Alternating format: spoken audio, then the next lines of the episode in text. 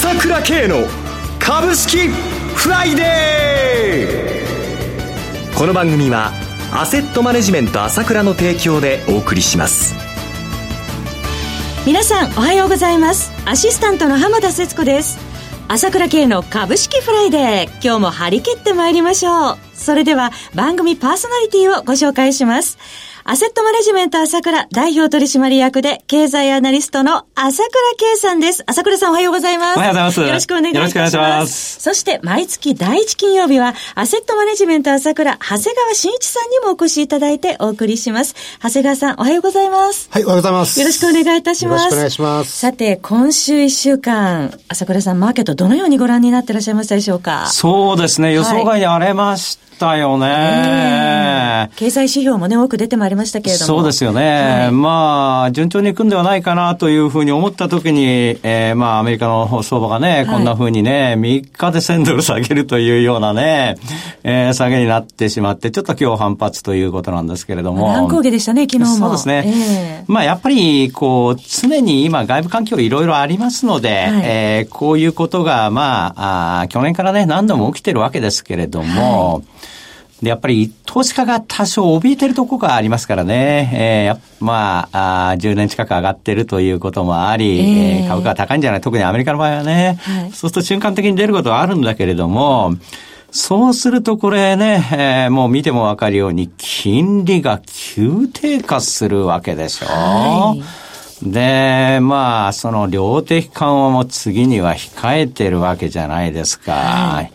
一部にはその先のその先はね、前、米国債までマイナス金利になるんじゃないかなんていうその話もあるわけよ。利下げ観測どんどん出てきてます。ああいう状態でお金どこに行くのっていう根本的な問題があるので、えー、私は基本的には、まあ、あまり弱気にならない方がいいよということをずっと言い続けてる、来てるわけですよね。はい、まあ、基本的にそれ、その考えは変わりませんよね。荒れるんだけれども、またどうせね、株式市場にお金が戻ってこざるを得ないですね。ええー、悲観的になりそうそうそう。だからその根本は見据えておいた方がいいよということです。はい、景気も、まあ確かに今回ね、まあ、非 ISM の製造業指数ですね。はい、まあ、52 2ポイント台っていうのはかなり下がったなということ。3年ぶりの低水準。そうですね。はい。から製造業の方もね、えー、まあ、これも10年ぶりの低水準ということですから。景気どうでしょう？そうですね。予想外にやはり悪化している部分はやはりあるんだけれども、はい、だけども失速という感じにはならないと思いますね。うん、まあ次から次へとこうやって政策出て、現にね、市場の中でも半導体株がすごいじゃないですか。まさにこれ景気の、ね、えー、景気のバロメーターじゃないですか。はい、えー簡単にね、崩れるという感じではないですから、株とパラレルに動いているというような感じでね。はい。ああの、だからもう、一時的にこういうことがあるのは、いつものことということで、えー、まあ特に去年ね、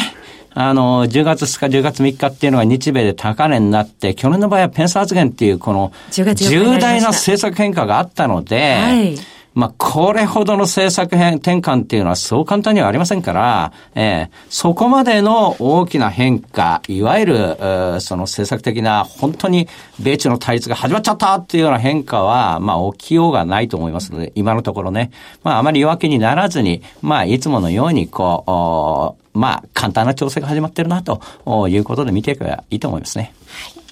えさて、朝倉さん、来月のセミナー早いものでも年内最後のセミナーになられるんですね。久しぶりに東京だけではなく大阪でも開催されるそうですね。ええー、もう半年ぶりに大阪行きますよええー、お待たせしました。そうですね。朝倉セミナーいつも大阪でね、来年の展望ということで締めるということなんですけどね。そうなんですね。大阪で開催となりますと関西方面にお住まいで東京まで出てくるのが大変だなという方も参加できます。また内容も来年の展望望ということで非常に気になるんですよね。そうですね。えー、まあ、今年の総括、来年の展望ということでね、はい、まあ、具体的に何を話すかっていうのはこれからのいろんな展開がありますので、そこから決めていきますけれども、はい、まあ、やっぱり年内最後の話ということで気合入りますんでね、たくさんの人に来てもらいたいですよね。で、まあ、今回は11月16日に、あの、東京の大手町で23日にね、大阪の梅田ということで開催するんでね、まあ、あの、参加費用は1万3000円なんですけれども、大阪セミナーのみが対象になりますが、は、早割キャンペーンですね、はい、やってますからね、10月31日までは、えー、大阪セミナー申し込んでいただくと、2000円割引、えー、1万1000円ということで案内してるんでね。えー、まあ、あ東京の方は、あ割引はないんですけど、大阪ありますからね、早割。早く申し込んでもらいたいですね。ご検討ください。そうですね。で、セミナーの雰囲気ね、知りたい方はね、えー、もうこれはまあいつも言ってることですけど、YouTube やっぱり見てもらいたいですね。私も YouTube、この出して、今でもこう、いろいろ役に立つ話になってると思いますので、これもね、ぜひ参考に見てもらいたいです。そういえば、朝倉さんの YouTube チャンネルといえばですね、チャンネル登録数がなんともう1万人を超え、1万3000人を突破されたそうで、桜さん大人気ですね。おめでとうございます。あの、経済、株式関係の YouTube チャンネルたくさんあるんだ中で、今や一番人気のあるチャンネルなんではないでしょうか？いや、そうですね。ありがたいですよね。ね本当にたくさんの人にね、見てもらってありがたいと思いますね。おそらくこのラジオを聞いてからまた、あの、夕方ね、YouTube アップしますんで、それ合わせてみるという人も多いんじゃないかと思うんですけれども、はい、まあ、あこの金曜日の、この式をね、見ながらですね、詳しい解説ということとね、えいろいろやっていきますから、長谷川慎一のピックアップ銘柄もこれから詳細に話しますからね。動画ありますもんね。えー、ラジオと合わせてね、YouTube の方もぜひよろしくお願いします。朝倉さんの YouTube チャンネルは YouTube で朝倉 K と検索していただきまして、朝倉 K の ASK1 というチャンネルからぜひアクセスしてください。それではお知らせを挟んで長谷川さんのコーナーお届けします。鋭い分析力で注目、経済予測のプロ、朝倉慶。日々のマーケット情勢や株式情報、個別銘柄の解説を、朝倉本人とスタッフが、平日16時、メールでおよそ7分の音声を無料で配信中。株の判断に迷ったら、朝倉慶。詳しくは、アセットマネジメント朝倉のウェブサイトへ。本日の市況解説無料メールマガジンにご登録ください。アセットマネジメント朝倉は、証券取引、金銭有価証券の予託、貸付行為は行っておりません。また情報提供する金融商品の取引では、相場変動などにより損失を生じる恐れがあります。取引説明書、契約締結前交付書面などを十分にお読みいただき、ご理解の上お取引ください。金融商品仲介業者登録、関東財務局長金中第605号。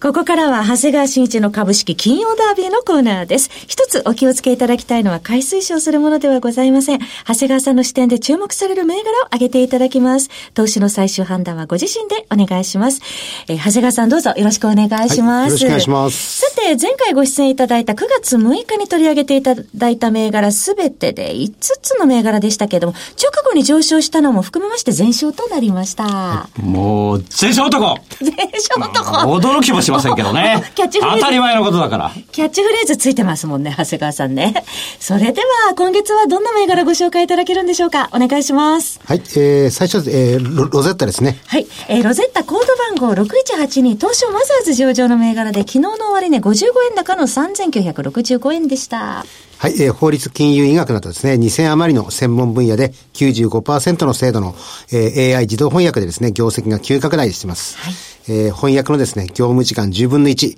外注コスト20分の1、セキュリティも高まるとか、ある大手の薬品メーカーですね、年間の訪中外注コストが1億円削減だということがあります。えー、この事業にですね、日本の大手企業も注目して、えー、1万9000のですね、国内サプライを抱えるダイヤ棒情報、とですね、代理店契約、えっ、ー、と、大塚商会ともですね、代理店契約ですね。あと、オリックスとも見込み客商会という業務提携を結んでます。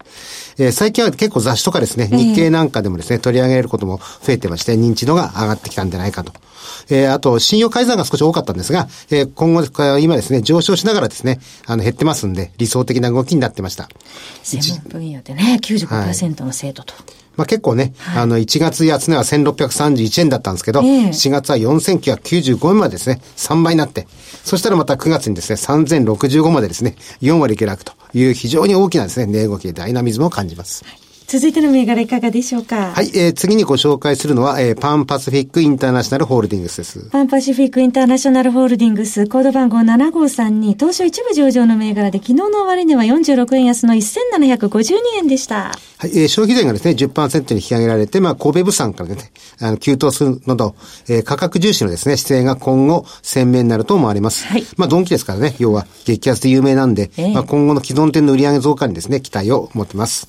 またユニをですね、参加に入れてますから、その、えー、店舗をですね、えー、続々と、あのー、まあ、メガドンキとか、あの、ダブルネーム店ですね。まあ、そういったものに改装して、えー、業績をの拡大してます。まあ、お客さんすればですね、一回行けばですね、食料品から日用雑貨、えー、あらゆるものが手に入ると、しかも安いということで、今後も随一転換ということですね。で、あの、結構外国人観光客も人気で、まあ、あの、現地に帰ってですね、あの、ということで、今後もアジア中心に店舗を増やしていくということで、こちらも注目です。はい、期待できそうです。続いていかがでしょうか？はい、えー、次にご紹介するのはシルバーライフです。シルバーライフはコード番号9262東証マザーズ上場の銘柄で昨日の終値は142円高、2835円でした。はい、えー、高齢者向けのですね、配食サービスのフランチャイズ本部の運営とか、まあそういったフランチャイズの加盟店のですね、あの、調理済み食材の、あの、販売なんかをやってます。で、冷凍弁当なんかも取り上が、あの、取り扱ってて、アマゾン、楽天、ヤフーなどですね、大手の EC サイトとか、自分のとこでも取り扱ってて、